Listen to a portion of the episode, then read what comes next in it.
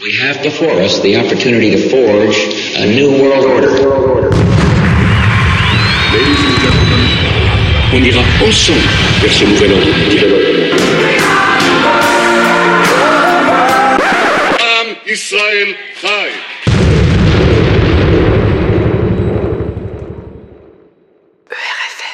Bonjour à toutes et à tous, nous sommes le 27 octobre 2019. Nous sommes de retour pour une douzième édition de Chronique de la paix universelle. Geroyd Ockelman et moi-même, je sais que vous nous avez attendus avec impatience. On est de retour, plus en forme que jamais. Bonjour Geroyd. Bonjour Joseph. Eh bien, aujourd'hui, ça va être une émission très chargée, dense, on va aborder la géopolitique de l'Inde euh, et euh, son rapport au Pakistan, puis euh, la géopolitique de l'Amérique du Sud et l'Espagne, tout particulièrement l'indépendance de, la, Catalogne. Puis euh, nous aborderons le tournant historique de la fin éventuelle du monde libéral et la naissance du libéralisme conservateur, stratégie de l'oligarchie. Et dans ce contexte historique, politique, géopolitique, la situation de la France et le rôle de Zemmour dans cette stratégie euh, oligarchique de mise en place d'une fausse opposition, à savoir le libéralisme conservateur. For ourselves and for future generations a new world order. Eh bien, Geroyd, euh, à toi l'honneur. Tu vas commencer par l'Inde, je crois. On t'écoute. Il y a quelques mois, j'ai écrit un article sur l'Inde euh, qui s'appelle euh, La crise au Cachemire et la guerre de l'information contre l'Inde. Publié où? Euh, C'était publié par, euh, en français, euh, version française, Réseau International. Et puis ensuite par Égalité et Réconciliation. À l'époque, les auditeurs vont savoir qu'il y avait une grande crise entre le Pakistan et, et l'Inde. Et pendant cette crise, euh, si vous lisez les presses, euh, la majorité d'articles partout, que ce soit New York Times, Le Monde, euh, la presse anglaise, étaient uniformément pro-pakistanais et contre l'Inde.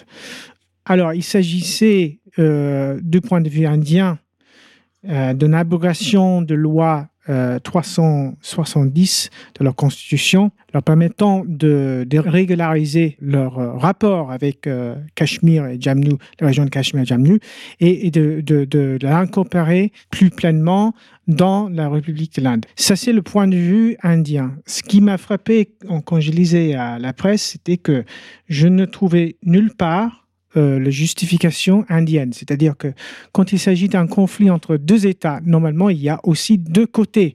Il y a la position pakistanaise et leur argument, il y a aussi l'argument indien. Je ne le trouvais nulle part. J'ai trouvé ça étonnant que tout, d'un coup, euh, on parle de répression massive euh, en Cachemire, euh, agression indienne, et, etc., etc. Et on voyait qu'il y a un côté de l'histoire. Donc, ce que j'ai essayé dans l'article euh, La crise en Cachemire, la guerre de l'information contre l'Inde, ce que j'ai découvert en faisant une recherche sur ce sujet, c'est de contextualiser ce qui se passe là-bas. Nous savons que pendant les guerres froides, l'Inde était un allié de l'Union soviétique plutôt que les Occidentaux, mais que ça a changé après la chute de mur, après la chute de l'Union soviétique. L'Inde est devenue de plus en plus un allié des États-Unis contre la Chine. Donc, pour les Indiens, je pense que ça marche où ils pensent que en s'alliant avec les États-Unis, ils peuvent bénéficier de haute technologie, des alliances stratégiques importantes, etc., etc. Et, ils pensent pouvoir concurrencer avec la Chine. Euh, en même temps, ils ont changé la relation avec Israël. Euh, maintenant, ils ont une relation très très forte avec Israël.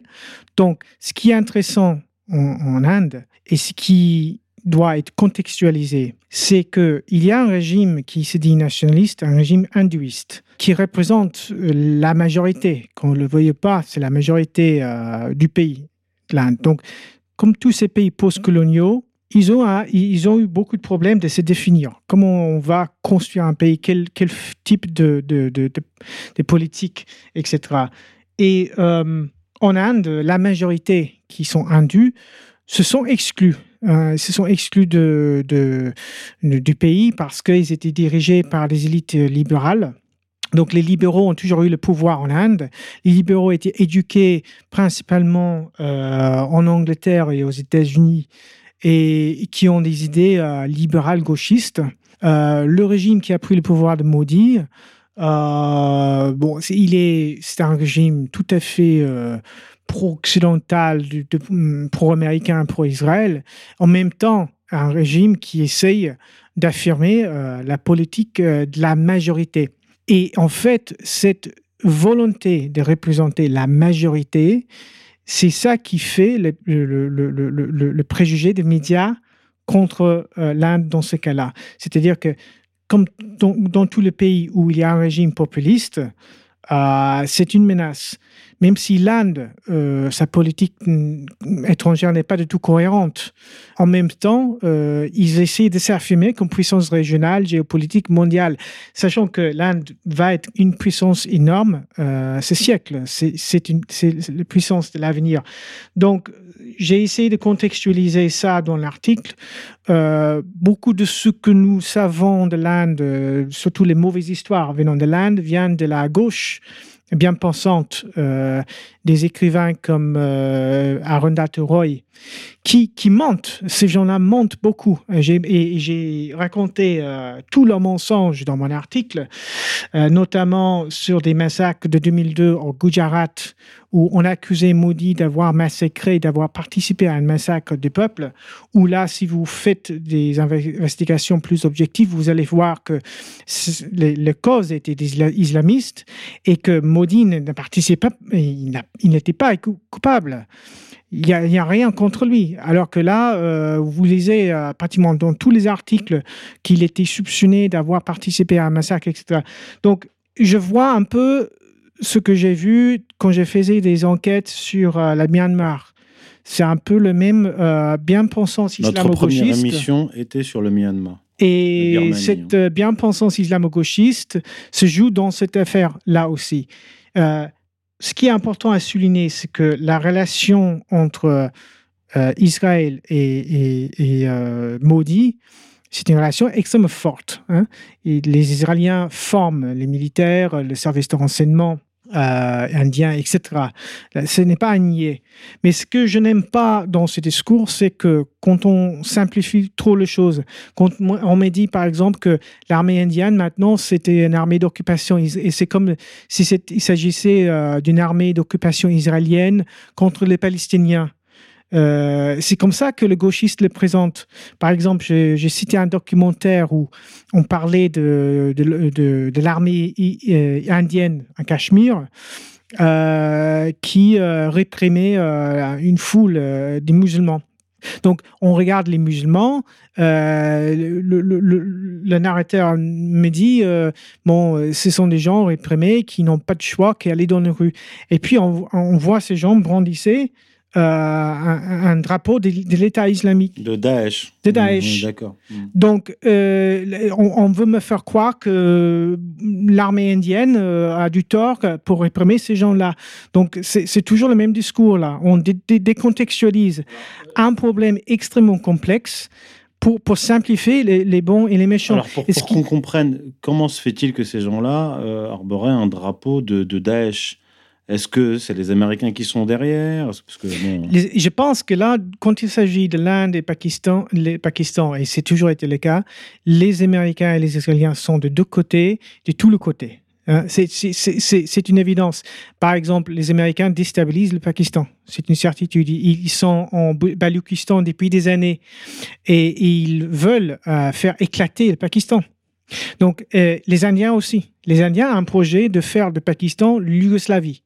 Ils ont dit que ça va être en Yougoslavie.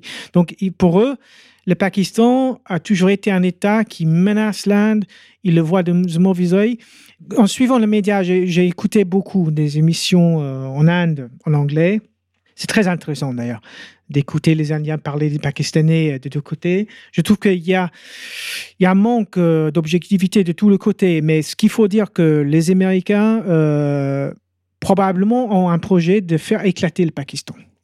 En même temps, euh, les médias libéral occidental est pro-pakistanais. C'est-à-dire qu'ils n'expliquent pas la complexité du problème. Il les simplifie en disant, euh, voilà, euh, les, les, les, Indiens euh, répriment, etc. Tu, as toutes les organisations internationales de droits de l'homme, comme Amnesty International, etc., qui, qui, qui accusent l'Inde de n'importe quoi et qui, qui défendent Daesh. Donc, euh, ce qui est intéressant sur ce conflit-là, c'est que le, quand il ça montre aussi comment, comment Israël est au cœur de l'histoire toujours et au, cœur de la géopolitique internationale. Parce que quand, quand, vous avez une situation en Inde où euh, un régime nationaliste comme le, régime hindou, hindouiste de Modi euh, et, en confrontation avec euh, Pakistan. Les Pakistanais sont représentés comme les Palestiniens et le régime nationaliste comme les Israéliens. Ce n'est pas tout à fait faux dans le sens où le régime hindouiste est très proche d'Israël. Mais euh, c'est faux parce que les gens qui, qui, qui, qui, qui, écrivent ça dans la presse occidentale sont des juifs de gauche. C'est toujours les mêmes gens qui, euh, qui, euh, qui, qui, qui, essayent de faire cet amalgame. Hein. Tu vas avoir euh, toujours, et donc ils vont te dire, parce que Maudit soutient Israël, c'est un méchant. Non, c'est pas si simple que ça, la politique internationale. Donc, euh, et aussi, c'est une forme. C'est la même reproche qu'on peut faire à Trump, à Bolsonaro. C'est une euh. forme d'antisémitisme. C'est une forme d'antisémitisme euh, euh, trop, trop facile, quoi. Tu vois moi, moi, je suis pas antisémite. Donc, je, je, je n'avale pas du tout ces discours. Donc, euh, de me dire, euh, voilà, dès que quelqu'un achète des armes d'Israël, c'est un méchant, etc. Donc, euh, le géopolitique ne fonctionne pas comme ça. ça. voudrait dire que, en fait, si on veut être aujourd'hui nationaliste, que ce soit en Brésil, en Inde, aux États-Unis, on doit être pro-israélien, c'est ça? Oui, c'est ça. On tombe soit c'est eux qui donnent l'autorisation pour être nationaliste aujourd'hui. La gauchiste internationale dégénérée est pro-palestinien. Et ce qui essaye les, forces dans le monde qui, qui essayent d'articuler un retour de réel, c'est-à-dire un retour de populisme ou euh, le, retour du peuple dans l'histoire, tombe dans les mains d'Israël. Et, on le voit partout. Par exemple, euh, quittons ce, ce théâtre euh, asiatique pour aller en Amérique latine. actuellement, en Amérique latine, en Chili, vous avez des émeutes, euh, des grandes manifestations contre le, euh, le régime de Pinera euh, en Chili. Je ne vais pas rentrer en détail. Donc là, on va au Chili. Là, on est au oui, Chili. On, on, Amérique latine, c'est intéressant parce que là, si vous lisez les presses occidentales, c'est un peu pareil. Euh, je lisais aujourd'hui dans la presse anglaise, ça nous étonne pas trop euh, que Pinera réprime les foules en Chili parce que l'armée a été euh, entraînée par Israël. C'est un journal de gauche, je pense que c'était soit Independent ou Guardian que j'ai lu ça. Et c'est toujours, donc c'est le méchant, il est entraîné par Israël. Et, et bien, c'est vrai, Pinera, il est proche d'Israël et donc ouvertement pro-israélien, etc. Comme Bolsonaro. comme Bolsonaro, exactement. Et aussi considéré comme étant proche de Bolsonaro, même si il s'est distancié un peu parce que Bolsonaro a euh, fait les défenses de Pinochet, ce qui est, ce qui est typique d'un inculte comme Bolsonaro. Mais voilà, les populistes comme ça sont, sont partout. Euh, c'est le même, le même, voilà, le même, les mêmes politique infantile. Mais néanmoins, ce que je, ce qui m'intéresse sur euh, ce qui se passe au Chili, c'est que il est vrai que c'est un régime néolibéral, que c'est un régime qui ne répond pas au peuple, etc. Ce n'est pas faux. Mais euh, je me demande pourquoi, tout d'un coup, euh, une manifestation si grande contre Pinera, au moment où il y a deux, trois, je pense que c'était quelques semaines, il est allé en Chine. Et il a dérangé les États-Unis parce qu'il a, il a parlé avec euh, Xi Jinping, alors que maintenant les États-Unis sont ouvertement en guerre contre la Chine. Une guerre économique. Euh, une guerre économique et idéologique à travers Hong Kong, où ils ne cachent pas le fait qu'ils sont derrière euh, les émeutes, etc. et Pinera est allé en Chine, où il a dit chaque pays a le droit d'avoir sa propre forme, sa propre forme de gouvernement. Et ça a été mal euh, reçu par la Maison-Blanche, surtout par Mike Pompeo. Euh, ils n'ont pas apprécié qu'un euh, pays de l'Amérique latine soit indépendant, que, etc., etc. Je me demande s'il n'y a pas un élément étranger derrière les manifestations contre Pinera, vu le fait que c'est un conservateur qui est contre le mariage gay, qui est contre l'avortement. Ah, ce sont des choses extrêmement importantes. Hein. On pousse ça à fond aujourd'hui. Ce sont des choses extrêmement politiques. Ce ne sont pas des, des, questions mineures. Euh, ce sont des, grandes questions de la société. Et, on est en train de pousser ça avec une vitesse énorme euh, partout. C'est pas seulement ça, mais je demande que le fait que Pinera euh, défend une politique internationale, géopolitique un peu plus indépendante des États-Unis, euh, est-ce qu'il n'y a pas euh, peut-être des forces étrangères derrière? Ce qui semble avoir dit euh, sa femme. il y a eu une fuite de sa femme, de son WhatsApp. Apparemment, elle avait envoyé un message à quelqu'un à travers WhatsApp où elle a dit Nous ne savons pas d'où vient la foule. Donc, je pose les questions aux auditeurs. Je ne dis pas que c'est une révolution colorée. Je dis tout simplement que quand, je vois des, manifestations de masse comme ça, soutenues par des types comme Mélenchon, hein, Mélenchon qui, qui a parlé du fait que euh, Pinera a dit que nous sommes en face d'un ennemi puissant, mais je, me demande si Pinera parle du peuple. Parce qu'il euh, n'a pas dit ce qui est l'ennemi puissant. Euh, mais je sais qu'il y a eu de morts. Je ne défends pas Pinera. Je ne fais aucune défense de lui. Je dis tout simplement que quand je vois des types comme, euh, comme Mélenchon euh, faire un grand, un grand discours sur ce qui se passe en Chili, et vu le fait que les élites veulent des libéraux de gauche au pouvoir en Amérique, latine, pas de gauche révolutionnaire comme, comme Chavez et, Maduro, Maduro en Venezuela, par exemple mais des types comme Obrador, comme au Mexique. Euh, ce sont des types qui veulent au pouvoir parce que pour vraiment détruire la société en Amérique latine, euh, ce sont des types choisis, comme euh, Corbyn. Corbyn serait leur choix en Angleterre. Jeremy Corbyn parce que c'est il, va promouvoir à fond l'immigration de masse, l'avortement, tout ce qui est LGBT, etc. Toute la, gauche sociétale. Et tout le, le, lobby pro-israélien de droite donc en Angleterre est très opposé à Jeremy Corbyn. Ce n'est pas par hasard que les trotskistes sont au pouvoir en Espagne et que ils sont en train de, ils ont exhumé le depuis de Franco euh, pour les auditeurs qui connaissent, euh, qui peut-être connaissent pas trop Franco, j'ai écrit un article. J'ai trouvé, j'ai trouvé intéressant en faisant la recherche sur Franco parce que je connaissais pas trop moi-même. J'ai lisé un livre en espagnol de Pio Moya, un grand communiste espagnol qui, a combattu contre Franco pendant des années. Et, puis, euh, finalement, il a changé son avis. Il a vu ce qu'il a fait Franco. Il a écrit un livre sur Franco et que j'ai cité dans mon article sur Franco, euh, c'est euh, Franco et la vallée de la mort, un article que j'ai écrit il y a un an. Euh, L'Espagne a eu le plus grand essor économique dans, son histoire pendant le, régime de Franco. C'était le deuxième au monde après le Japon pendant la guerre froide. Donc, j'ai décrit un peu la politique de Franco qui est aussi complexe. Mais ce que je veux dire avec euh, tout ça, c'est que les trotskistes, pendant la guerre froide, pendant la guerre civile en Espagne, les trotskistes étaient les pires.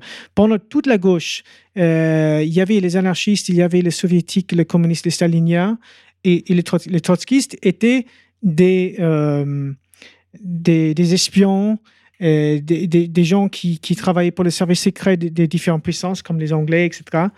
Et c'était eux qui attaquaient le plus euh, l'Église, qui massacraient les prêtres et, et, les religieuses, etc. en Espagne les trotskistes détestent l'Église, ils détestent les nationalistes, ils détestent l'Espagne. Et là, ce qu'ils sont en train de faire en, Espagne, c'est la guerre. C'est la guerre contre le peuple espagnol, ce qui reste du peuple espagnol. Hein. donc, ce que je veux dire avec ça, c'est que les trotskistes ont gagné les guerres avec la mort. Hein. La mort, donc il y a tout un symbolisme. C'est le dépouille de Franco. Hein, Franco avait gagné la guerre, mais maintenant les trotskistes sont au pouvoir et c'est le, revanchisme. C'est extrêmement symbolique parce que vous avez un régime au pouvoir maintenant au service du capital financier et qui est en train de, détruire ce qui reste de l'Espagne et des manifestations de masse en Barcelone euh, voulant le séparatisme, le séparatisme de, de Catalogne, qui n'a aucune légitimité juste pour en finir, le, prêtre qui défend Franco, qui, qui, qui est dans le, monastère en Madrid, a écrit plusieurs livres sur l'histoire d'Espagne. L'Espagne a une histoire qui remonte au Moyen Âge. C'est une nation qui, comme la France, qui n'est pas divisible. Donc, euh, la Catalogne n'a aucune légitimité, légitimité comme, euh, comme, comme, pays. Il il faut le souligner. Hein. Il, faut, il faut le dire. Donc, euh, voilà. Donc, voilà un peu le. On n'a pas parlé d'autres de, d'autres cas géopolitiques comme l'Irlande, comme Brexit qui, qui arrivent, mais on va peut-être en retourner plus tard. Bon, ce qu'ils veulent faire, les mondialistes, c'est d'éclater l'Espagne, c'est de diviser l'Espagne et d'entamer de, d'entamer un processus, surtout en Europe, euh, de, division, de division du pays. Euh, S'ils si, arrivent à, diviser l'Espagne, ça va continuer. Euh, bon, on va commencer en France avec peut-être Bretagne. Euh, bon, il y a tout un projet. On a déjà parlé avec ça on a, déjà parlé de ça sur, euh, avec euh, Pierre Hillard euh, il, y a, mm. il, y a, deux ans, je pense. Il, il, suffit de regarder le, la, la le plan de Freddie, Freddie Heineken. Le, comment ça s'appelle il y, a, un plan de Freddie Heineken, on en avait déjà parlé de ça, la division de l'Europe, la régionalisation ah de l'Europe. Et c'est ce qui se passe en Espagne. Donc euh, maintenant, dès que les Trotsky sont au pouvoir, ce qu'il veut faire avec euh, le, mausolée de Franco, c'est de détruire la croix, euh, enlever la croix, créer un musée qui, qui sert à réécrire l'histoire en faveur des trotskistes, qui étaient les pires des losers de cette histoire. Hein. C'était les communistes soviétiques, il faut souligner, hein, les communistes staliniens à l'époque disaient que c'est les trotskistes qui ont qui ont euh, permis les victoires de, de, Franco. Pourquoi? Parce qu'il il sabotait, il ne faisait que saboter tous les plans de la, de la vraie gauche à l'époque. Euh, mais maintenant, là, euh, ils veulent réécrire l'histoire, bien évidemment. Et je pense que ce qui se passe en, en Barcelone, en Catalogne, bon, ça fait partie de, de cette politique de la division, quoi. En fait, on voit en Catalogne cette, euh, alliance, là, on, va y venir, entre l'extrême gauche internationaliste et euh, la, grande bourgeoisie, euh, bourgeoisie qui est aussi cosmopolite. Oui, bien sûr. je pense que la Catalogne est riche et comme vous avez dans beaucoup de ces pays-là, les, les régions qui sont riches disent pourquoi payer des impôts? Pour euh, financer un État qui. Euh, Mais alors, c'est tout, le monde occidental, en fait, qui, est touché par ce mouvement. C'est ce qu'a expliqué Christophe Guilluy, à savoir la sécession des, élites. On a vu ça en 2016, après le Brexit, en Angleterre, Londres, qui proposait, en fait, de faire sécession. Euh, la Californie, après l'élection de, Trump. Sous Hidalgo, là, Paris, qui, euh, qui a d'ailleurs, euh, d'ailleurs, il y, a une, une, réforme, une loi qui est passée pour donner encore plus d'autonomie à, Paris. Il y, a un, il y a un mouvement de la bourgeoisie, euh, en France, 20% de la population, un mouvement sécessionniste, c'est-à-dire nous, la richesse est concentrée dans les grandes villes, et euh, effectivement, pourquoi euh, continuer à payer des impôts pour financer en fait les gueux quoi? C'est ça que ça veut Bien évidemment. Et dans le cas de la Californie, par exemple, comme la Californie extrêmement hippie et gauchiste est soutenue par euh, des, des, milliardaires comme George Soros, ce mouvement indépendantiste pourrait devenir assez fort hein, si Trump est réélu, par exemple, parce qu'ils ne veulent pas faire partie de, de, de Trump. Donc, euh, ces idées sont basées. Bon, si les gens veulent plus enquêter, il faut lire euh, les, les, ouvrages de Leopold Kohr, de euh, London School of Economics, qui dans les années, je pense, 40, a écrit des livres sur l'idée que small is beautiful. C'est-à-dire que, bon, l'idée que c'est en fait, c'est une bonne idée, c'est l'idée de, de, de, de l'état-ville comme euh, Sparte, Athènes, etc. Ou, oui, mais là, aujourd'hui, ce sera plutôt comme Singapour, en fait. Oui, mais, c'est exactement ça. Mais aujourd'hui, c'est plutôt l'idée que, voilà, si vous avez un gouvernement local, c'est mieux, ce qui est vrai, mais un gouvernement local sur, qui, qui, fait partie du gouvernement mondial. C'est effectivement ça. C'est la même chose en Écosse, par exemple. Les gens Dissoudre à la base pour unifier en haut. Bien sûr. Par exemple, c'est la même chose en, Écosse. Euh, les, les, indépendantistes écossais, euh, leur politique, c'est tout simplement anti-Londres. Mais ce n'est pas anti-l'OTAN, anti-l'Union européenne, anti-gouvernement mondial. Donc, c'est un leurre qui va, euh, qui va diviser les peuples entre eux-mêmes. C'est-à-dire que, par exemple, si la France se divise entre la, Bretagne et, le reste de la France et des, autres régions, ça va être pire pire pour les Français. Pourquoi on se divise? Ça n'a aucun sens. Donc, il y a, je pense qu'en Catalogne actuellement, il y a ça. Euh, donc, il y a tout. Euh, aujourd'hui, à mon avis, le, ce que les élites veulent imposer dans tous les pays, c'est du gouvernement euh, de gauche libérale. Obrador au Mexique, Corbyn en Angleterre, etc.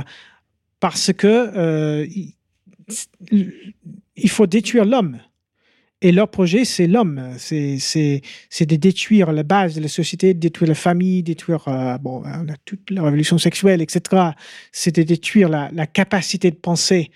Euh, la droite ne sert à rien pour euh, la droite traditionnelle ne sert à rien aujourd'hui pour les élites parce que les droites traditionnelles est en train de disparaître. Il n'y a plus de droite traditionnelle, il y a que ce qu'on appelle l'extrême droite. Et puis l'extrême droite tombe et vous, tu, tu, vas nous expliquer, tombe dans les mains d'Israël. Voilà, donc euh, c'est, Pour faire court, oui. Là, on coupe. Ce que je voulais dire sur Pinera, c'est que euh, quand je vois des mouvements de masse soutenus par toute la presse occidentale et des types comme Mélenchon, je pose des questions. C'est, si simple que ça. Et euh, surtout, vu la situation géopolitique où les États-Unis sont en train d'écarter la Chine de l'Amérique euh, latine, les États-Unis sont en guerre contre la Chine. Ce qu'il faut dire aussi sur les États-Unis, c'est que Trump et Biden, etc., jouent sur euh, le traditionnalisme, euh, un discours anti, anti-libéral, etc. Mais quand il s'agit d'un autre pays, c'est business as usual. Hein. Ça n'a pas changé pour Biden d'aller en, Hong Kong et de faire la même chose, c'est-à-dire que soutenir euh, le gauchisme euh, libéral, etc., quand il s'agit de détruire la Chine. Euh, rien ne change dans la, politique internationale des États-Unis. même chose peut-être pour le Michael Ting, je ne sais pas. Hein, mais à mon avis, c'est complexe. avec le régime en Chili, j'ai un soupçon qu'il y a un élément il pourrait avoir un élément étranger. Vu le fait que le régime semble déborder en fait euh, de, des, foules et, il y a un soupçon aussi qu'il y a euh, euh, qui s'est extrêmement bien organisé. par exemple, dans les révolutions de coloré, on voit toujours cet élément de spectacle et de carnaval. je, il y a certains, je sais pas, moi je ne dis pas que c'est une révolution colorée, mais il faut faire attention parce que les, États-Unis, ils vont euh, s'opposer au régime comme Maduro euh, en, Venezuela pour des raisons tout à fait euh, claires. Mais parfois, ils il, il s'opposent aussi aux, clients. Moubarak n'était pas un opposant des États-Unis, ni Ben Ali. Ben Ali a été mis en place par les États-Unis. Euh, donc, ça n'empêche pas aux Américains de décider qu'ils veulent, pour telle ou telle raison géostratégique, euh, écarter quelqu'un. Donc, il faut faire attention. En tout cas, Mélenchon n'a jamais soutenu une bonne cause dans sa vie. Jamais. Donc, hmm. le fait qu'il lui. À part quand même Chavez, on, peut dire, on peut dire quand même qu'il a soutenu, enfin, bah, verbalement. Non, parce que. Non, oui, verbalement, mais ces gens-là, ces trotskistes, n'ont jamais soutenu Chavez. Je connaissais des gens qui conseillaient Chavez. J'étais en Venezuela en 2010. Et on a parlé de ces gens-là et, et, leur, euh, leur mensonge et leur, leur, faux soutien. Et ils me disaient tous, on, se méfie toujours de ces trotskistes européens qui se disent pro-vénézuéliens. Parce que quand il s'agit de, de, nous défendre quand on est attaqué, ils sont jamais là.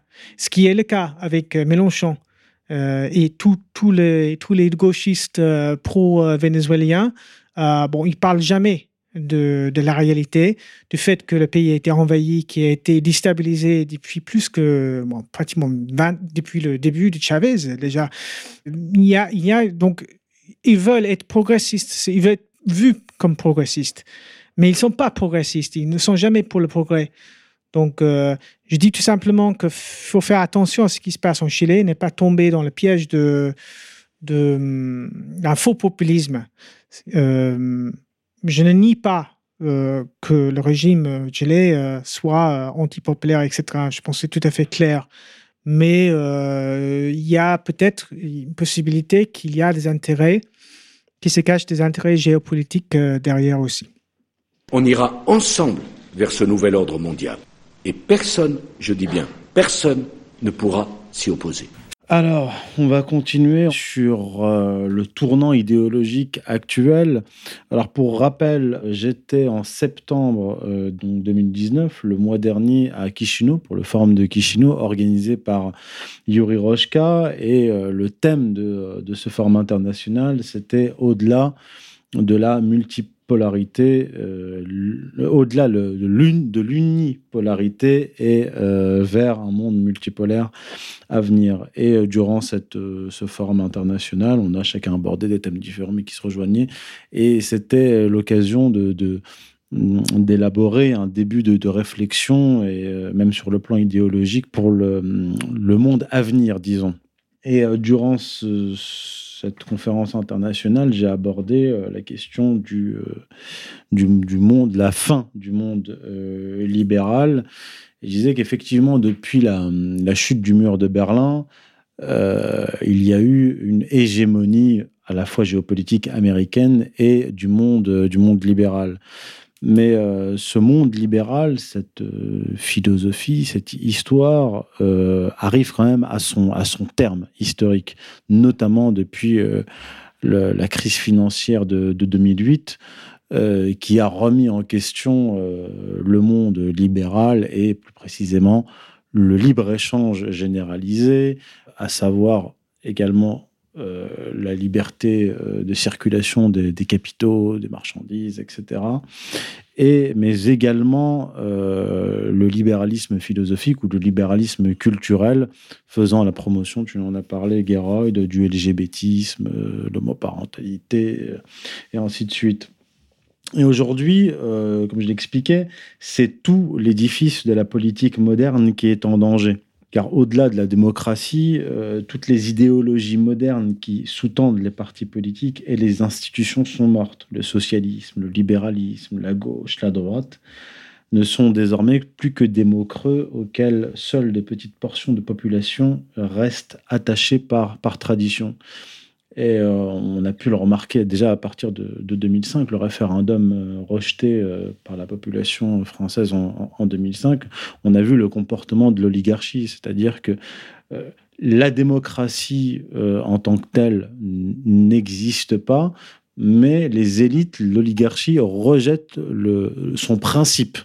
C'est-à-dire que le principe de la volonté des peuples, l'intérêt en fait du peuple, hein, si la démocratie a un sens, ce sera plutôt la défense de, des intérêts du peuple par, euh, l'élite. Et on voit, on constate un rejet systématique des décisions euh, euh, du peuple ou la délégitimation de ces votes. Donc délégitimation, rejet du vote de 2005, délégitimation du Brexit en 2016 et délégitimation de la victoire de, Trump. Et en fait, euh, ces votes et ces comportements du peuple témoignent de la, du réveil de la périphérie, c'est-à-dire l'Amérique périphérique, l'Angleterre périphérique, la France périphérique, l'Italie périphérique, l'Allemagne périphérique. C'est un mouvement, c'est un mouvement euh, général.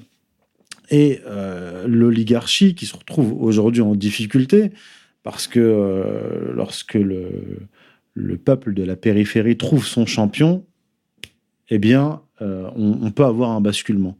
C'est un basculement partiel, en tout cas, qui a, eu lieu, a eu lieu euh, en, Amérique.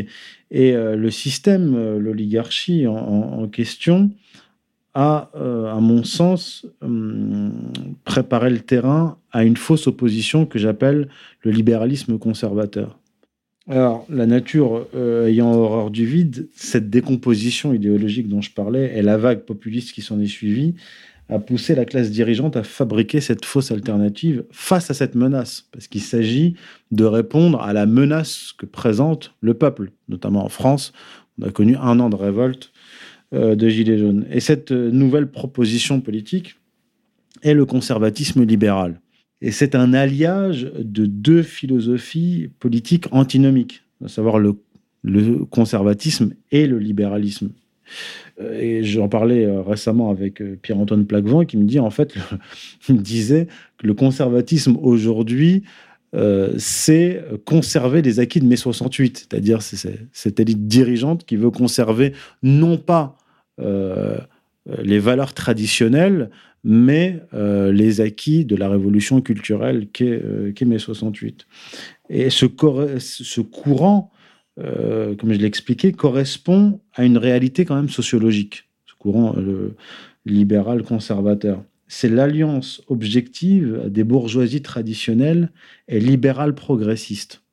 Tu l'as évoqué d'ailleurs avec cette question de la, de la Catalogne.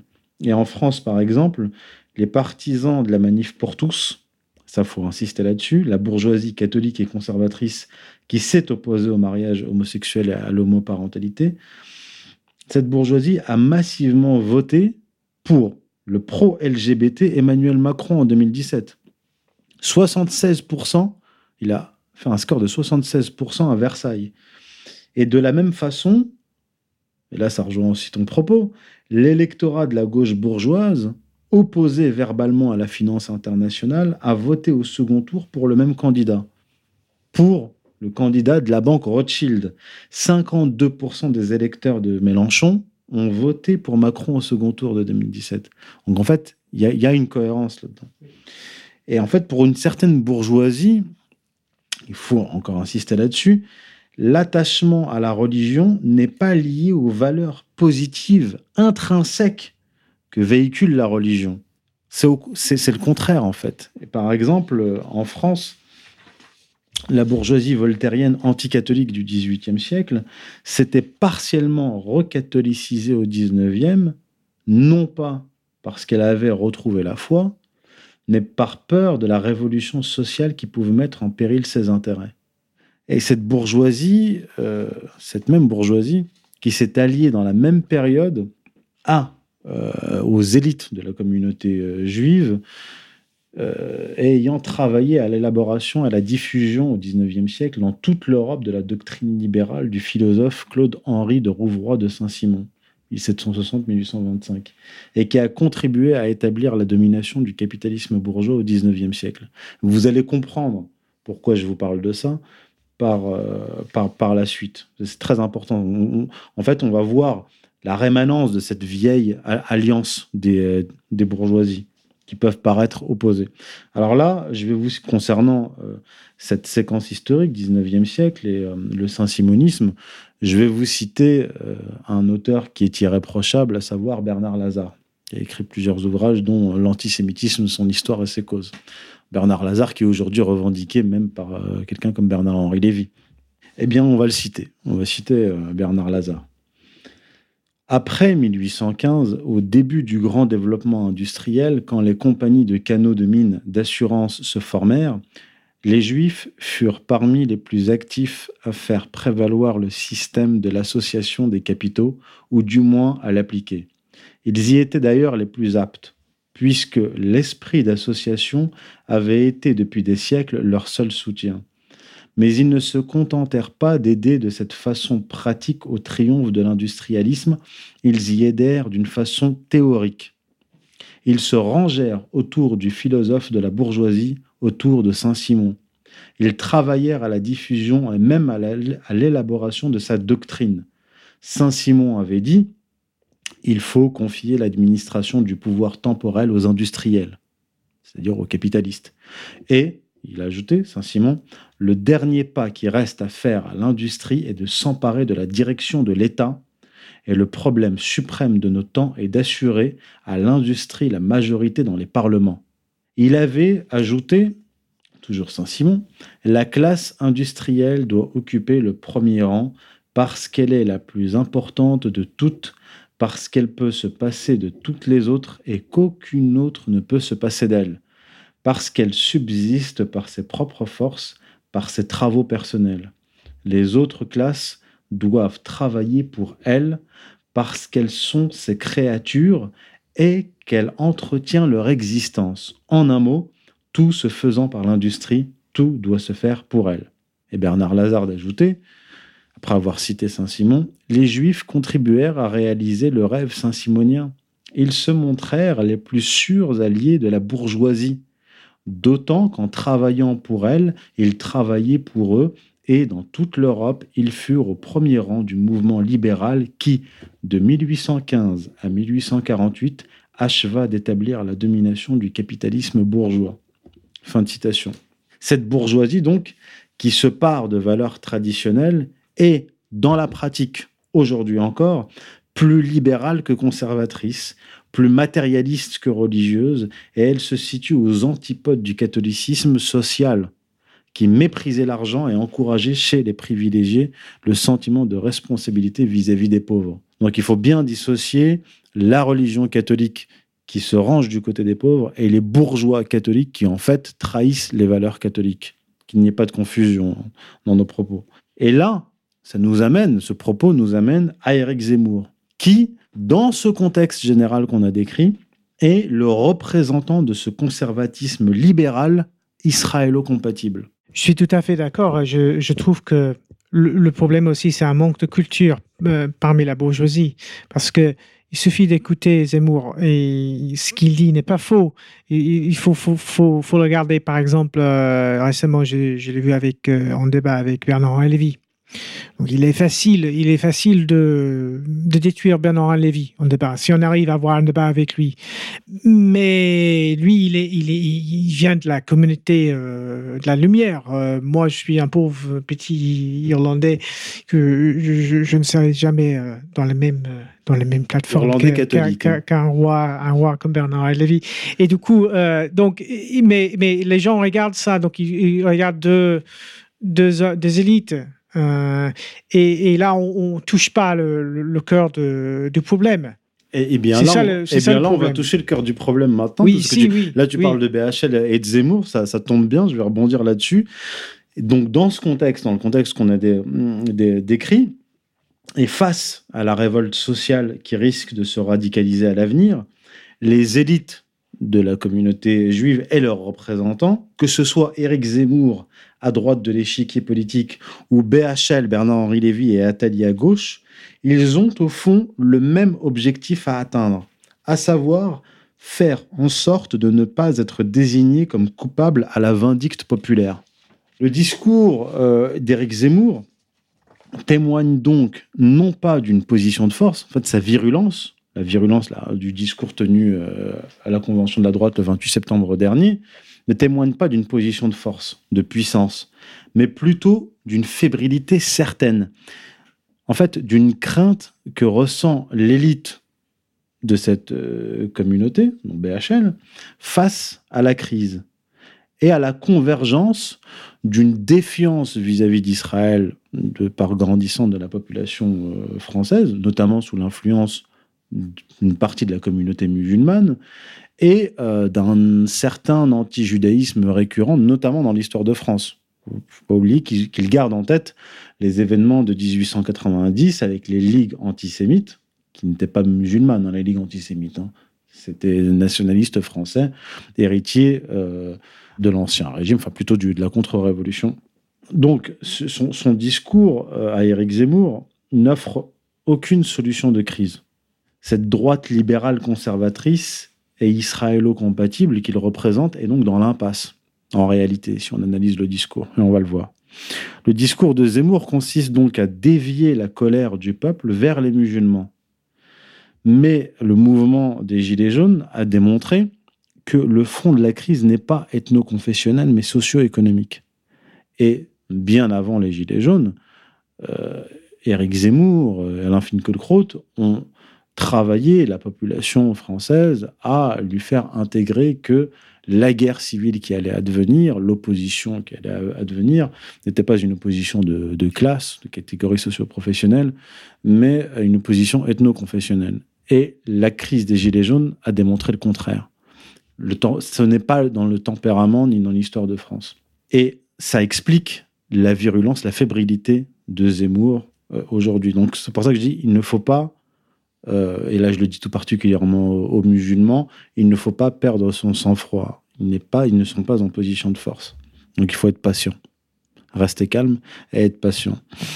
Donc s'il vocifère, euh, Eric Zemmour, c'est qu'il se sent en danger, comme l'animal blessé.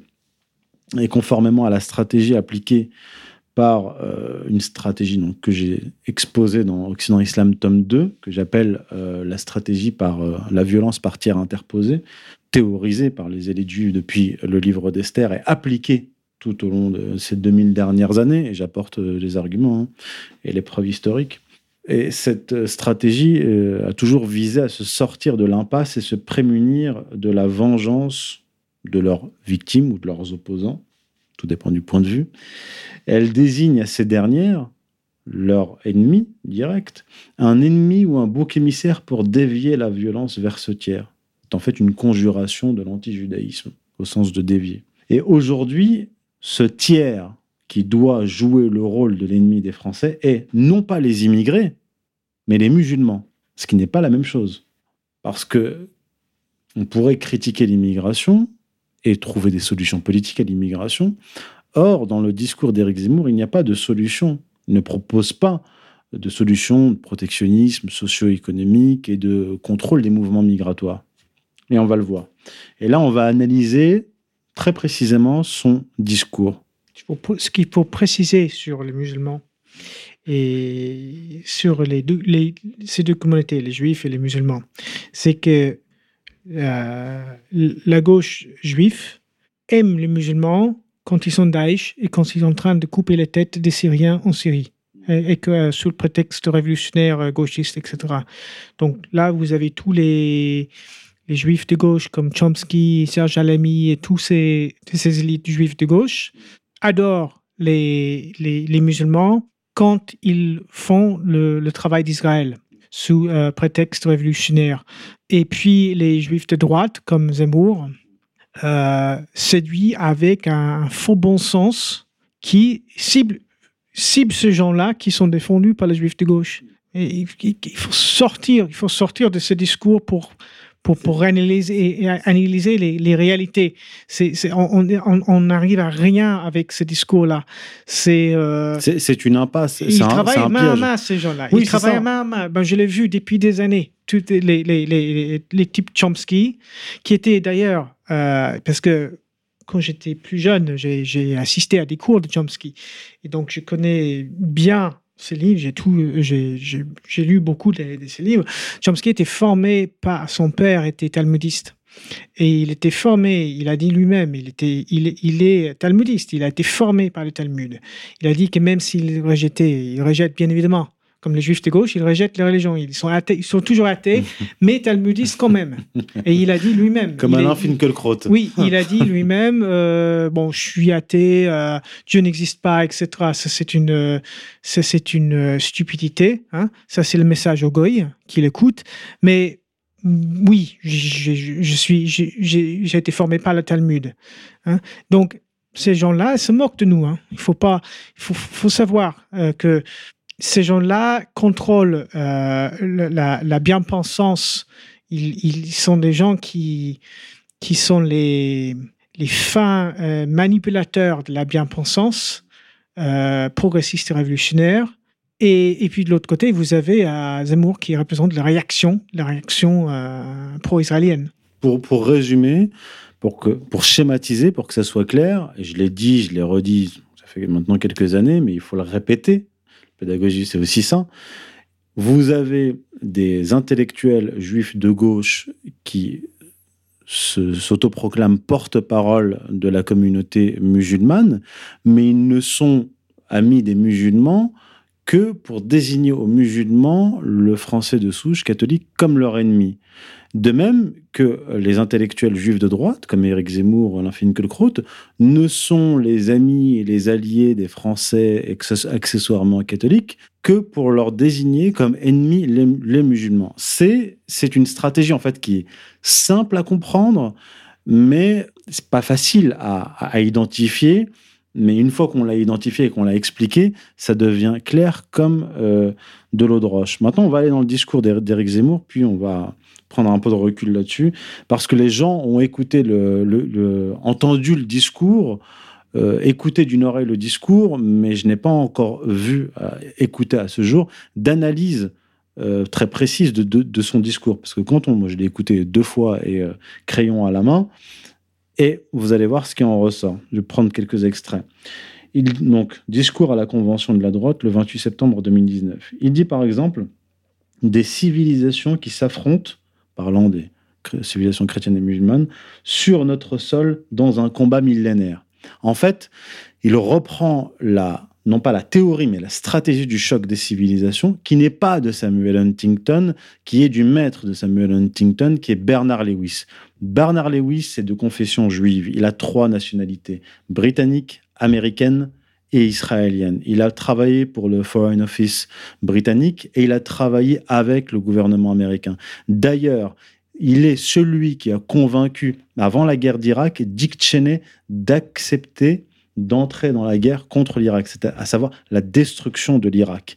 Il, il, a fait partie du dispositif aux États-Unis, du lobby pro-israélien, pour entraîner les États-Unis dans la guerre. Donc en fait, ce qu'essaye de faire Éric Zemmour, c'est d'appliquer à l'échelle française la stratégie israélienne portée par Bernard Lewis, qui est un historien spécialiste du, monde musulman, à grande échelle.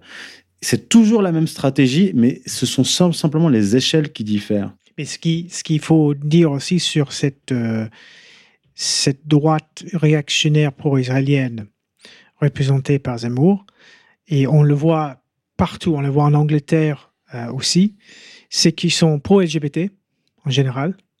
Donc, ils sont pour tout ce qui détruit la civilisation chrétienne tout en mais pas Zemmour. tout en, tout en disant défendre le, le, christianisme. Oui, hein. mais, mais pas Zemmour. Zemmour, lui, c'est un conservateur libéral, c'est-à-dire qu'il est libéral sur le, sur le plan économique. Il nie, hein, les, vous allez, on va le voir, hein, les, les souffrances des, des, Français sur le plan socio-économique, mais il est effectivement faussement, euh, faussement conservateur. Moi, je, dis, moi, je parle mm. surtout des mm. néoconservateurs aux États-Unis, parce qu'il y a Peter Paul Singer, par exemple, aux États-Unis, qui, qui bon, l'un des, oligarques les plus puissants des États-Unis et qui, qui, qui, était vraiment virulent euh, anti-Trump et qui représente euh, maintenant qui essaye de il a tout un média euh, tout à lui hein, où il défend un peu le conservatisme d'un côté avec toute la déviance sociale gauchiste de l'autre. Et donc, il essaye, comme les néoconservateurs, de, de faire l'amalgame entre les deux. Parce que c'est anti-chrétien, bien évidemment. Donc, euh, il faut essayer d'articuler euh, une politique pro-israélienne et aussi anti-musulmane qui aussi peut séduire euh, les gens qui seraient susceptibles d'être séduits par le populisme. Et c'est ce qui, est en train de se faire un peu partout. Vous avez en Angleterre maintenant des partis qui sont en train de se surgir, tout d'un coup qui, qui viennent nulle part, qui a tout un discours de défense d'Israël et en même temps de, gay pride. Euh, c'est parce que les musulmans sont homophobes, bien évidemment. Donc, donc il y a et, en fait les, les, les, les masses populaires, ce qu'ils ne comprennent pas, c'est que les musulmans sont leurs alliés sur beaucoup de questions sociales. Comme par exemple en Angleterre, ils manifestent contre euh, l'imposition de l'éducation sexuelle à l'école. C'est les musulmans qui ont, gagné beaucoup de batailles en, en Angleterre. Donc, ils sont sur beaucoup de questions, sont des alliés objectifs des Européens qui veulent se libérer de ce joug mondialiste. Et vous avez euh, maintenant euh, une panoplie de partis qui arrivent avec des drapeaux israéliens défendant euh, le peuple anglais, etc., le peuple britannique contre le mondialisme. Mais c'est un leurre. Mais c'est partout aujourd'hui. Hein. Alors, je continue l'analyse de, de, texte, on continue. Il écrit, alors il, déclare dans, son discours, parlant du libéralisme, qu'il appelle le libéralisme droit de l'homiste et l'islam, il dit ces deux universalismes, ces deux mondialismes sont deux totalitarismes. Alors, en réalité, euh, là, il y a une inversion, euh, une inversion accusatoire, parce que historiquement, euh, il n'y a pas de lien entre l'islam et le droit de l'homisme, mais en réalité, le droit de l'homisme est une version édulcorée, pervertie de l'universalisme catholique. Donc, en réalité, les deux universalismes auxquels s'opposent euh, ceux que représente euh, Zemmour, c'est l'universalisme chrétien et l'universalisme musulman, tout à fait. Mais il confond universalisme et impérialisme. Et là, c'est pour ça que je dis qu'il y a inversion accusatoire, parce que la religion euh, d'Éric Zemmour est un impérialisme et un totalitarisme, mais qui n'est pas un totalitarisme traditionnel au sens territorial. La chrétienté a eu des royaumes et des empires, le monde musulman a eu des royaumes et, euh, et des empires. On continue.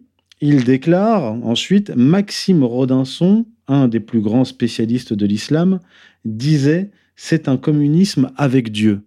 Alors, euh, Là, il y a encore inversion accusatoire parce que historiquement et idéologiquement, euh, il n'y a pas de lien entre communisme et, euh, euh, et, islam. On peut dire qu'il y a un lien entre communisme et judaïsme, ça, messianisme juif, mais aussi une, hérésie chrétienne qu'on appelle l'anabaptisme.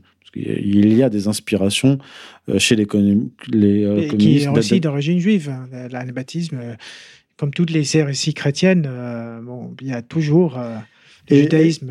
Et, euh, donc, il, il, mentionne, il mentionne c'est intéressant qu'il cite Maxime Rodinson, qui est effectivement un grand islamologue. Et alors, euh, qui est Maxime Rodinson Pour ceux qui ne le connaissent pas, je vais vous citer Wikipédia. Comme ça, c'est pas moi, c'est Wikipédia. Ses parents étaient des Russo-polonais de famille juive qui avaient fui les pogroms de Russie pour s'installer à Paris.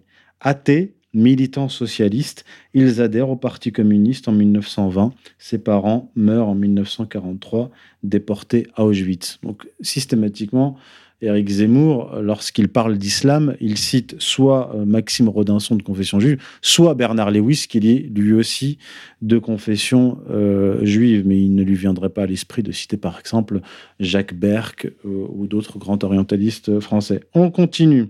là, là, ça va être drôle. Il dit, écoutez bien, hein, alors ça a échappé à tout le monde, il dit, le concept fumeux d'islamophobie a été inventé pour rendre impossible la critique de l'islam, pour rétablir la notion de blasphème au profit de la seule religion musulmane. Alors en fait, il faut remplacer, le procédé qu'utilise, cette technique qu'utilise souvent Hervé Rissen, il faut remplacer là islamophobie par antisémitisme. Parce que là encore, c'est de l'inversion accusatoire. quelles sont les deux religions en France qu'on a le droit d'attaquer, caricaturer, insulter sans aller au tribunal? C'est le christianisme et l'islam. Et d'ailleurs, il dit qu'on euh, veut interdire la critique de l'islam. Or, lui, il le fait, il insulte euh, l'islam à une convention de la droite relayée par la télévision en direct. Euh, moi, j'ai pas vu Alain Soral en direct à la télévision en prime time, euh, rediffusé lorsqu'il critique le, judaïsme ou la domination euh, communautaire. Donc on, enlève islamophobie et on met antisémitisme à la place et judaïsme, et ça donne le concept fumeux d'antisémitisme a été inventé pour rendre impossible la critique du judaïsme, pour rétablir la notion de blasphème au profit de la seule religion juive. Ça correspond plus à la réalité, non? On continue. Toujours Eric Zemmour. La question est aujourd'hui celle du peuple. Le peuple pour refaire une nation, le peuple français contre les universalismes, qu'ils soient marchands ou islamiques. Le peuple français à la fois contre les cosmopolites citoyens du monde qui se sentent plus proches des habitants de New York et de Londres que de leurs compatriotes de Montélimar ou de Béziers et le peuple français contre l'universalisme islamique qui transforme Bobigny, Roubaix et Marseille en autant de républiques islamiques et qui brandit des drapeaux algériens ou palestiniens lorsque son équipe de football gagne. Donc en fait là c'est un discours qui vise la France périphérique, mais il se contredit ensuite, on va le voir.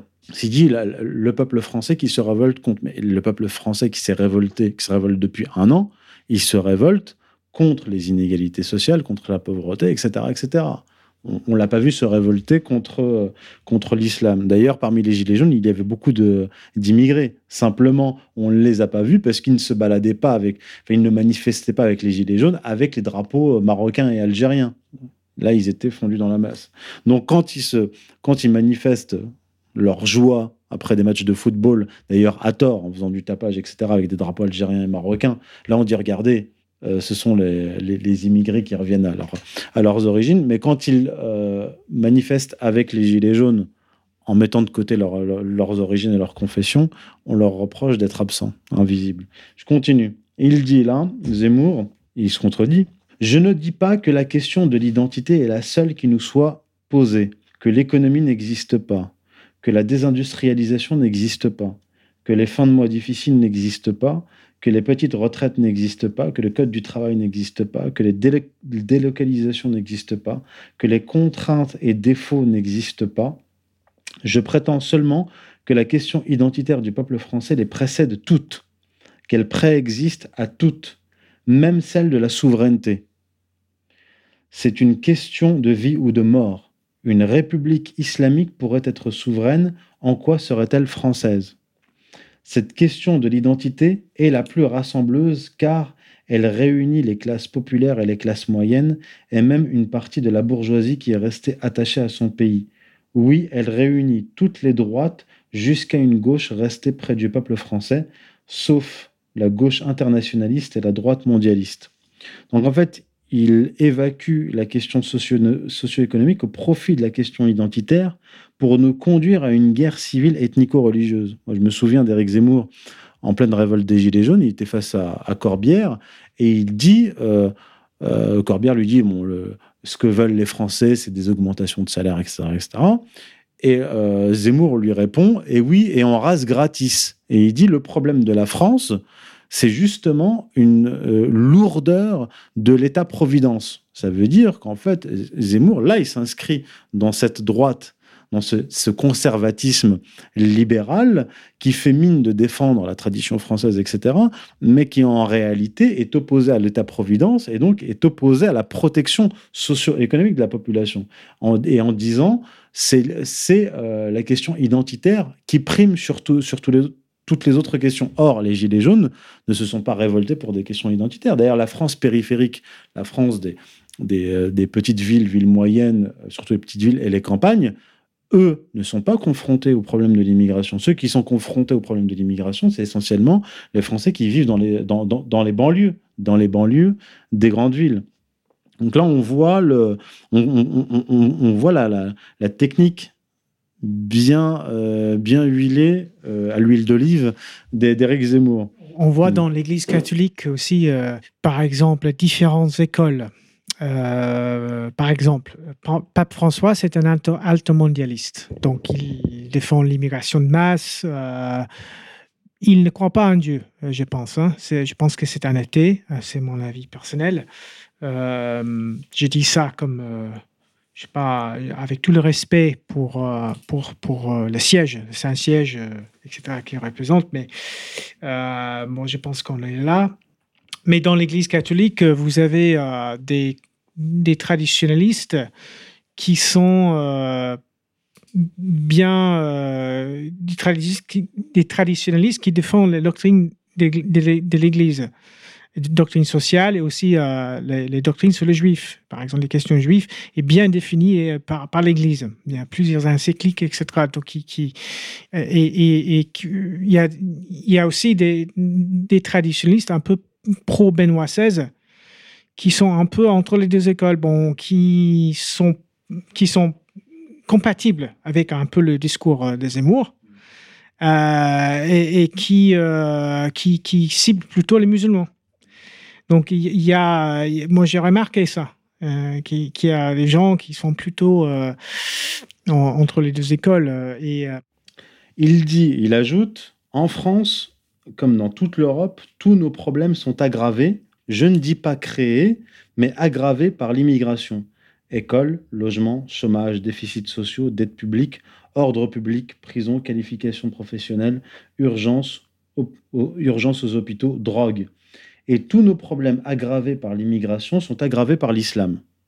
Bon, là, ce qu'on voit, euh, lorsqu'on est, lorsqu'on, ce dont on s'aperçoit lorsqu'on écoute le discours des Zemmour, c'est déjà l'absence, dans l'entièreté de son discours, de causalité, l'absence de coupable de cette situation, de responsable. Parce qu'il, parce qu'il dit tous nos problèmes sont aggravés par l'immigration et par l'islam, il dit je ne dis pas créer, mais aggraver. On ne sait pas qui a créé ces problèmes-là lorsqu'on écoute le, discours de Zemmour. Il ne, remonte pas la cause première.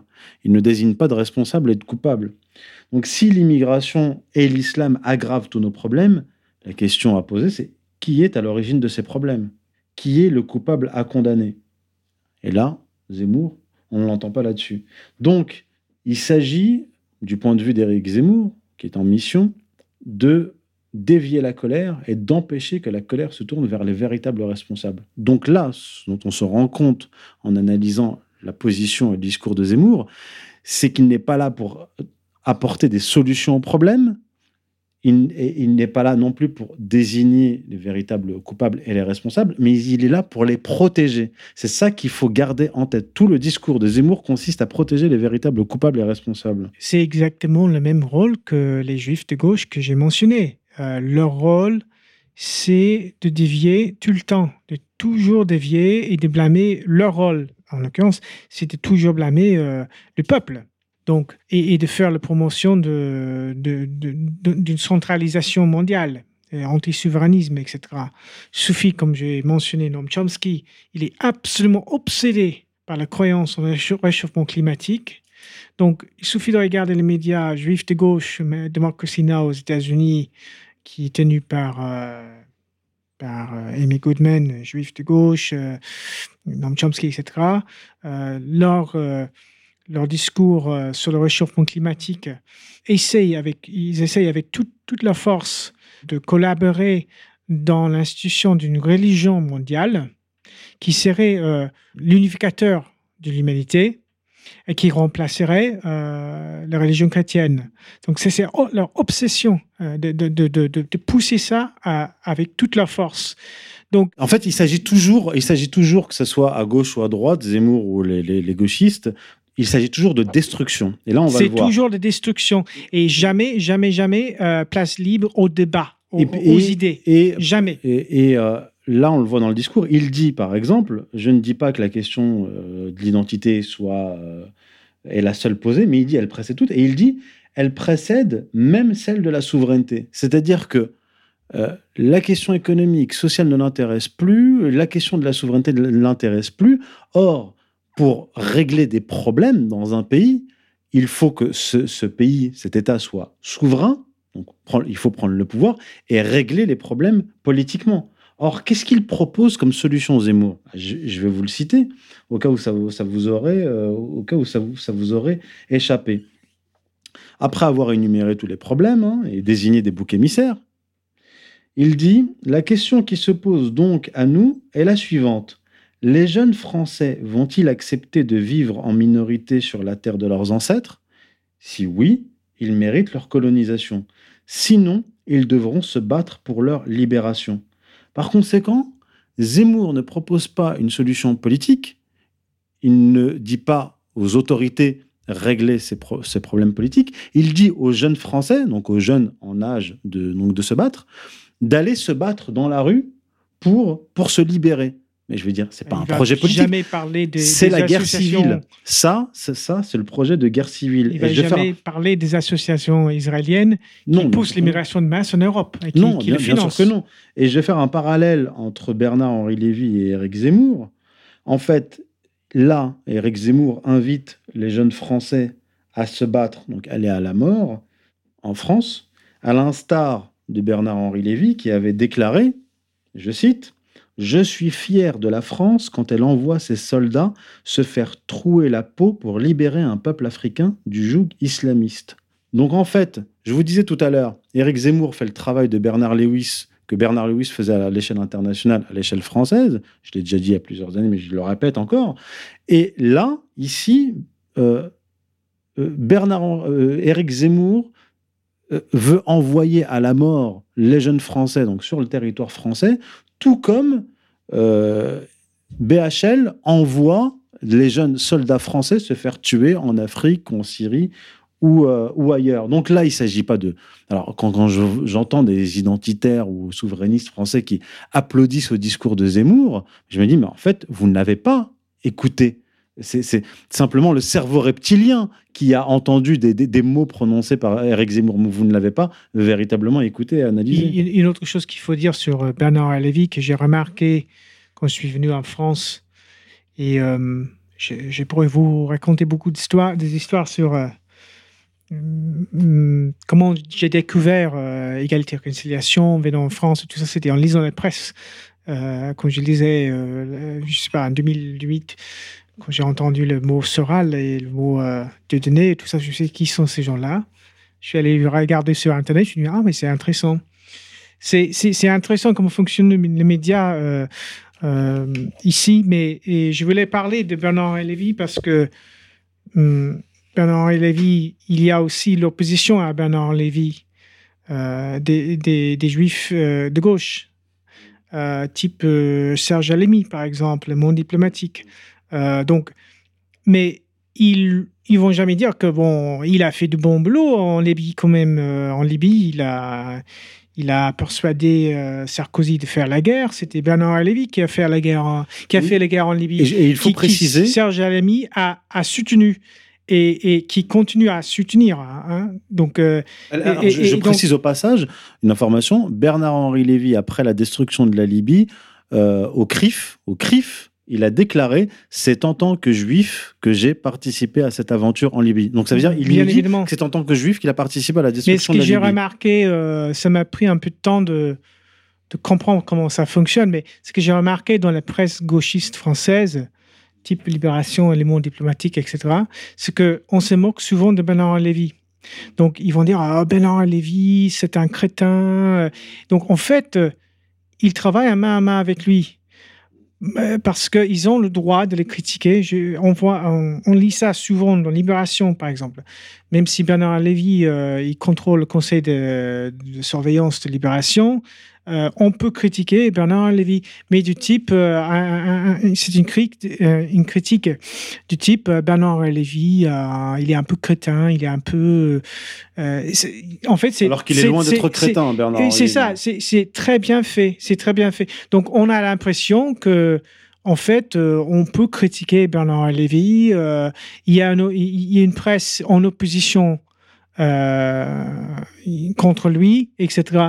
Et en fait, c'est tout le travail euh, de la gauche. Hein. Surtout, euh, j'ai regardé le monde diplomatique, Serge Alamy,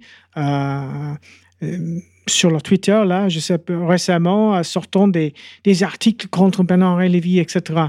Alors que il soutenait à fond Bernard Lévy et son projet de destruction de la Libye et de la Syrie et toutes les autres guerres, euh, la Yougoslavie, etc. Tout comme le soutenait euh, Tariq Ramadan. Il soutenait l'intervention en Libye et la destruction de la Syrie, je le rappelle. Euh, leur manipulation est extrêmement bien faite. Oui, alors il y a aussi la polémique autour de fausse polémique autour de d'Éric Zemmour. On nous dit oui, il faut euh, invoquer le CSA, il faut l'interdire d'antenne, etc. La question qu'il faut se poser, c'est qui le paye, Éric Zemmour? Parce que Éric Zemmour, contrairement à Bernard-Henri Lévy, n'est pas, euh, on va dire, autonome financièrement. C'est pas un milliardaire, c'est pas un multimillionnaire. Il a des éditeurs, il a des, euh, patrons qui le payent. Il est, il est salarié, il n'est pas autonome. Donc la question à se poser, c'est qui l'autorise à parler? Ses principaux patrons à Éric Zemmour, c'est le Figaro, le Figaro appartient à la société Dassault. Dassault, Serge Dassault, qui est mort en 2018. Euh, la famille Dassault, qui est de confession juive. Et proche de Mélenchon aussi, qui soutiennent. Tout à fait. Tout à fait. Mélenchon aussi. Euh, il, est, euh, il travaille aujourd'hui à CNews. CNews, le patron de CNews, contrairement à ce qu'avait dit l'émission le, quotidien de Yann Barthès, n'est pas catholique traditionnaliste c'est Serge Nedjar et, euh, il est juif. Euh, le président de Canal+, le président de Canal+, s'appelle Maxime Saada, président de Canal+, depuis 2014, et euh, il est de confession juive. Maintenant, certains ont raté cet épisode parce que euh, ils pensaient, certains pensaient que c'était toujours Vincent Bolloré, le président euh, du groupe Canal+. Il était effectivement, euh, il est actionnaire, président jusqu'en 2014. On nous dit, mais Vincent Bolloré, c'est un bon breton, un industriel breton. Bon, alors moi, j'ai sous les yeux sa fiche Wikipédia. Vincent Bolloré est issu d'une famille d'industriels bretons. Il est le fils de Michel Bolloré et de Monique Follo. Sa grand-mère maternelle, Nicole Goldschmidt, a beaucoup compté pour lui. Ralliée pendant la Seconde Guerre mondiale à Charles de Gaulle, elle entre en résistance dans les services secrets de la France libre à Londres. Après-guerre, sous la couverture de la Croix-Rouge, elle poursuit une longue carrière d'agent secret au sein du service d'action euh, du SDES, autant euh, assurant notamment les échanges avec ses homologues israéliens. Voilà, la famille Goldschmidt est une famille de banquiers et de financiers connus à Francfort-sur-le-Main en Allemagne dès le XVIe siècle. Active dans plusieurs pays d'Europe occidentale au XIXe siècle, elle a joué un rôle notable dans le développement du capitalisme par action. Plusieurs de ses membres ont également marqué la vie culturelle. Voilà pour ce qui est du groupe Canal+, euh, du Figaro et des employeurs euh, d'Éric Zemmour. C'est eux qui l'autorisent à parler. Hein. Oui, bien sûr.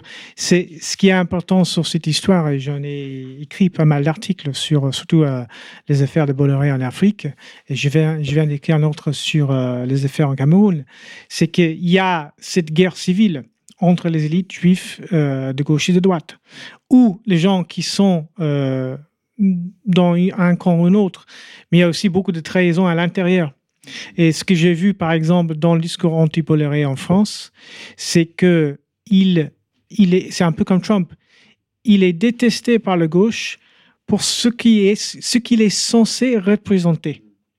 Et, et, comme il est censé représenter un peu le breton, le bon breton patron catholique, c'est ça qui est ciblé. Donc, on peut cibler ça on peut cibler le bon breton catholique, même s'il n'est pas vraiment, etc. Mais comme il est censé représenter ça, ça c'est son image, etc., son profil, on peut cibler ça. Donc, d'où l'obsession anti-Bolloré, surtout par les Mediapart, etc., qui est tenu par un autre euh, un juif, trotskiste. Un autre trotskiste alors, il n'est juif. Pas, alors, il n'est pas juif, il a, il, a, été il a dit lui-même qu'il était. Euh... Oui, mais par, par, alliance, disons, pas par son mariage avec une quand même, femme juive. Quand même, voilà, comme, comme voilà. dirait euh, oui, oui, voilà, Emmanuel Valls, quand même. Euh, donc, cette obsession euh, se joue sur euh, ce, ce, ce, que les, ces gens-là sont censés représenter. Et c'est exactement ce que j'ai vu avec Trump, parce que les gens me disent Trump, il est, euh, bon, il est au service d'Israël. Bien sûr, tu ne peux pas même approcher le pouvoir aux États-Unis si tu n'es pas au service d'Israël. Ce qui m'intéresse, ce qui m'a toujours intéressé sur Trump, c'est que euh, ce discours, ce changement de discours qui est en train de se passer, c'est-à-dire ce qu'il est censé représenter. Euh, je ne vais pas tomber euh, dans le piège d'anti-trumpisme euh, parce que le New York Times me, dit qu'il faut, euh, il faut pas, faut détester Trump. C'est, beaucoup plus complexe. Euh, et je pense sur Canal c'est la même chose. J'ai, écrit un article, par exemple, montrant que sur beaucoup de, beaucoup de, choses, par exemple, sur les affaires en Ukraine, le coup d'État en Ukraine, on avait accusé Bolloré d'avoir censuré quelques documentaires sur des choses pas trop importantes, des corruptions bancaires, etc. Mais il avait diffusé, bon, euh, Canal Plus avait diffusé un documentaire montrant pratiquement la réalité, la vérité, ce qui passait en Ukraine. Et et les Ukrainiens euh, de droite, euh, d'ailleurs fascistes, néo-fascistes, euh, néo-nazis, hein, ouais. avaient contacté les, les, autorités en France pour censurer le documentaire et que à, à, à, à l'époque, Bolloré n'a rien fait.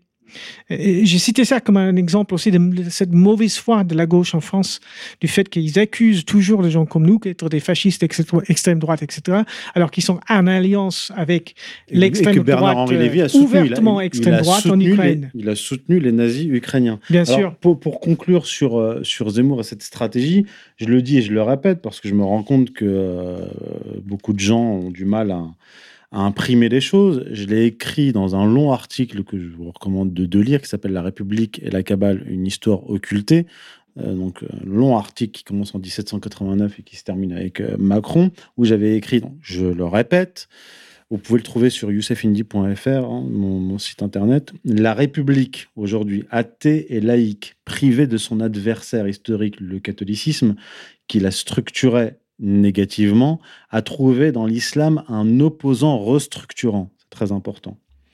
Et les élites communautaires également. Hein. Elles ont trouvé un, nouvel ennemi à désigner aux Français. Les immigrés, donc principalement musulmans, récents et, en soins, et anciens, doivent, dans le contexte d'une réaction identitaire française, tenir le rôle de ces exclus, qui étaient jadis pour la France traditionnelle catholique, principalement les juifs, mais aussi les protestants et les francs-maçons.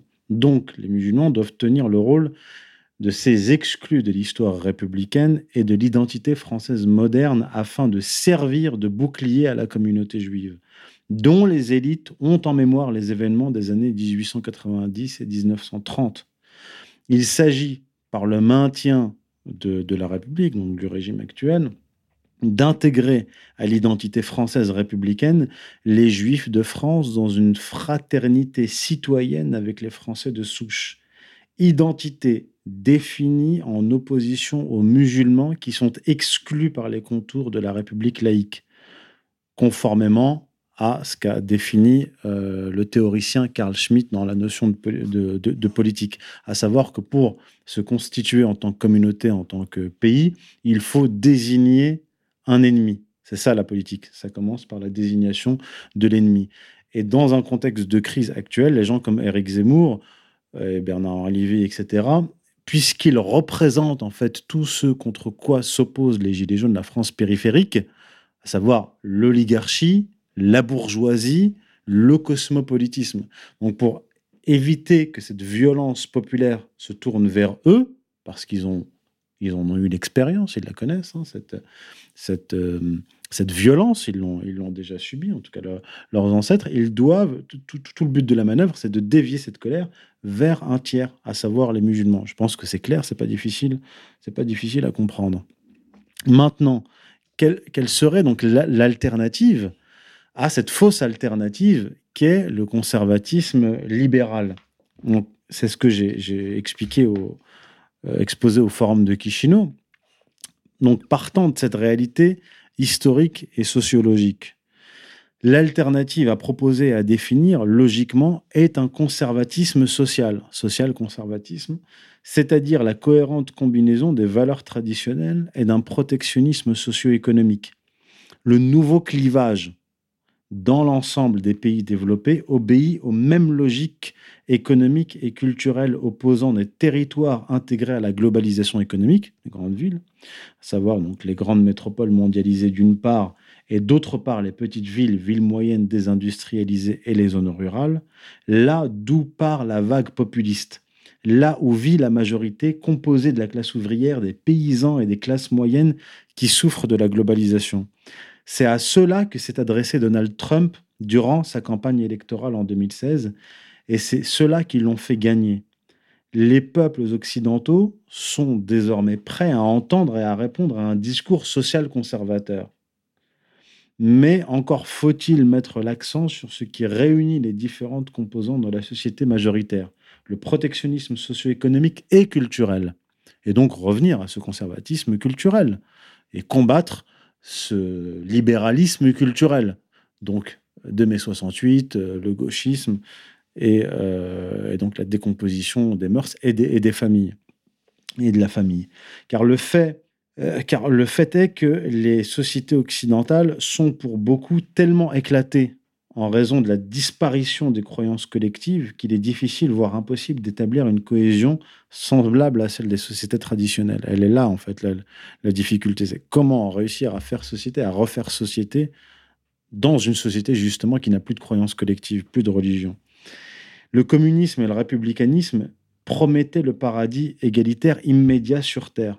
Ayant échoué à réaliser leurs promesses, le premier est mort, tandis que le second est dans sa phase finale de décomposition. Et c'est de ça qu'ils ont peur aujourd'hui. À l'inverse, le catholicisme et l'orthodoxie, en Europe de l'Est, promettaient, par le baptême et les œuvres, le salut et la félicité éternelle dans l'au-delà, mais il garantissait également sur Terre une protection sociale. Nous devons donc intégrer dans un deuxième niveau du discours social conservateur le projet d'une constitution fondée sur la loi naturelle et la loi divine, les deux coïncidents, tels que voulus par les pères de l'État moderne, le français Jean Baudin et l'anglais Thomas Hobbes. Et là, je réponds à Jacques Sapir qui m'a interpellé il y a quelque temps sur, euh, sur Twitter, qui lui pervertit complètement euh, les, notions de Jean Baudin et de Thomas Hobbes, nous disant qu'en fait la souveraineté est euh, basée sur la démocratie et la laïcité. Je lui ai répondu non, c'est absolument faux. Jean Baudin et Thomas Hobbes, eux, disent que toutes les lois doivent être fondées sur la loi divine et la loi naturelle et la souveraineté divine. Voilà. mais puis bon, il a, disparu il n'a pas poursuivi le, débat. On ne va pas s'apesantir sur Jacques Sapir parce qu'il y aura encore euh, d'autres choses à dire sur son cas. Euh, donc Thomas Hobbes et Jean Baudin, et donc Thomas Hobbes qui, expliquait à la suite de Jean Baudin, la fonction du souverain consiste dans la fin pour laquelle le pouvoir souverain lui a été confié, à savoir procurer au peuple la sécurité, fonction à laquelle il est obligé par la loi de nature et il est obligé d'en rendre compte à Dieu, l'auteur de cette loi, et à personne d'autre. Donc, ce à quoi il faut revenir, c'est la souveraineté, contrairement à ce que dit euh, euh, Éric Zemmour, et à revenir aux écrits précisément de, des théoriciens, des pères de l'État moderne, à savoir Jean Baudin, Hobbes et, les autres. Et on verra qu'en réalité, cette, euh, ces conceptions de l'État moderne et de la souveraineté ont été totalement perverties par la révolution de 1789. Et aujourd'hui, on vit les conséquences de ces perversions. Je pense que ce que nous voyons actuellement en Amazonie, avec le synode de l'Église sur euh, ce qu'on appelle le synode d'Amazonie actuellement, parle beaucoup de ce que tu, viens de, dire c'est-à-dire euh, la, perversion de la souveraineté. Parce qu'il y a deux choses là sur l'Amazon qui m'interpellent. C'est ce qui se passait récemment avec euh, Bolsonaro et le feu en Amazonie, où maintenant on parle d'intervenir que des institutions internationales devraient gouverner l'Amazonie. Euh, donc il faut internationaliser l'Amazonie pour bien évidemment sauver la planète. Donc le sauvetage de la planète, la, religion, euh, la, religion euh, de Gaïa, la religion de la déesse mère, etc. Et maintenant aussi la, religion, de, de, Pape François. Tout à fait clair que récemment, il y a eu euh, des statues Pacha, Pachamama, des statues de Pachamama, une déesse amazonienne, dans les églises à Rome. Et quelqu'un les a arrachées et j'étais dans le Tiber. C'était euh, très symbolique. Donc, il y a, euh, les gens se rendent compte en fait que là, le pape, il est ouvertement en hérésie, ouvertement anti-chrétien. Et c'est la première fois, parce que dans l'histoire de l'Église, il y a eu des papes extrêmement corrompus, comme euh, Alexandre VI, etc. Et, tout le monde savait que c'était des sodomites et des corrompus, etc.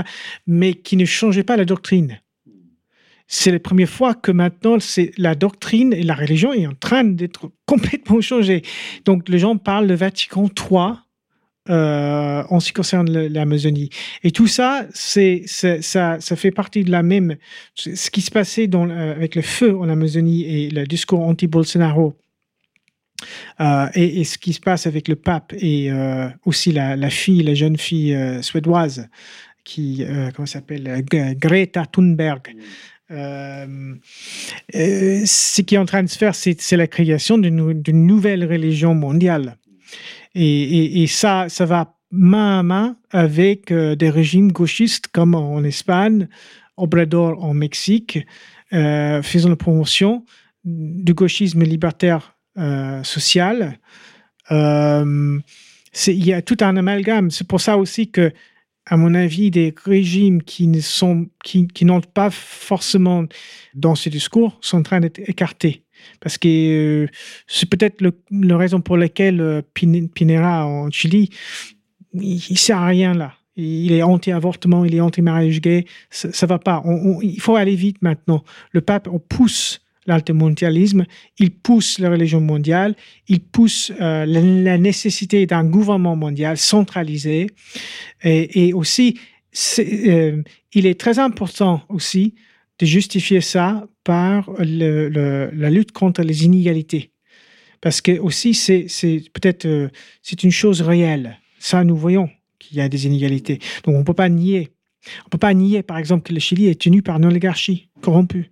C'est tout à fait réel. Donc, il y a une convergence de lutte. C'est ça que je veux dire avec tout ça. Et aussi euh, l'institution, euh, le, retour du sauvage dans l'histoire, le, retour de, du, du paganisme. Et du paganisme. States like these and their terrorist allies constitute an axis of evil moi, j'ai dit au début de, de, l'élection de Trump, s'il arrête le, réchauffement le discours sur le réchauffement climatique, ça pourrait déclencher une série de révoltes contre le nouvel ordre mondial. Euh, et, il, s'est retiré de, l'accord de Paris, ce qui, est bien le, le gens sous-estiment la, folie de ces gens-là. Ils, vont tout interdire. Hein. Maintenant, ils sont en train d'interdire la viande, euh, etc., etc. Donc, s'ils arrivent à pousser, à, vraiment euh, pousser ça jusqu'au bout, ça va être l'enfer pour, pour le peuple. Hein. Ça va être l'enfer pour, pour, le peuple, mais pas pour les élites, pas pour les bourgeois. Les bourgeois vont continuer de faire la vacance, ils vont continuer de manger de la viande, etc. mais les classes ouvrières, ils vont souffrir. On hein. en revient donc euh, à l'opposition entre, euh, d'une part, l'oligarchie et 20% de la population, savoir la, bourgeoisie, contre la France périphérique, les, les périphéries euh, dans, le monde, dans le monde occidental. Et il s'agit pour le peuple de ne pas tomber dans le piège. On ne choisit pas entre le, libéralisme euh, conservateur et euh, la euh, gauche libérale libertaire. Il peut y avoir une alternative et cette alternative peut être le conservatisme social. Eh bien, c'est la fin de cette émission dense. J'espère que ça vous aura plu et non pas étourdi. Euh, pour ma part, vous pouvez trouver mon tout nouvel ouvrage qui s'appelle Chronique du sionisme aux éditions Contre-Culture. Vous pouvez vous le procurer sur contreculture.com. Je vous dis à très bientôt et euh, évitez les pièges à goy.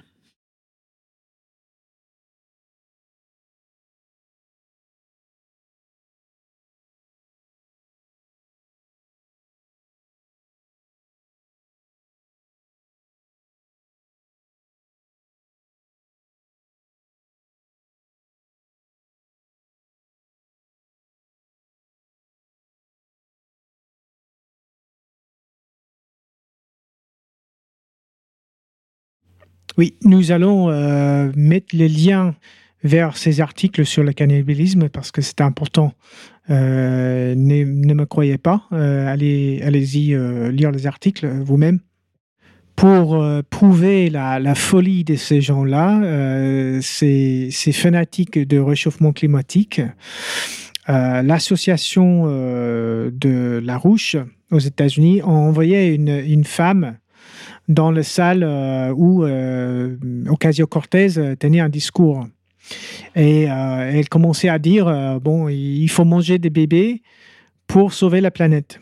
Ce qui est intéressant, ce, que, ce qui se passait, c'est que Ocasio-Cortez n'a pas réagi, n'a rien dit, elle n'a pas dit non, il ne faut pas manger de bébés.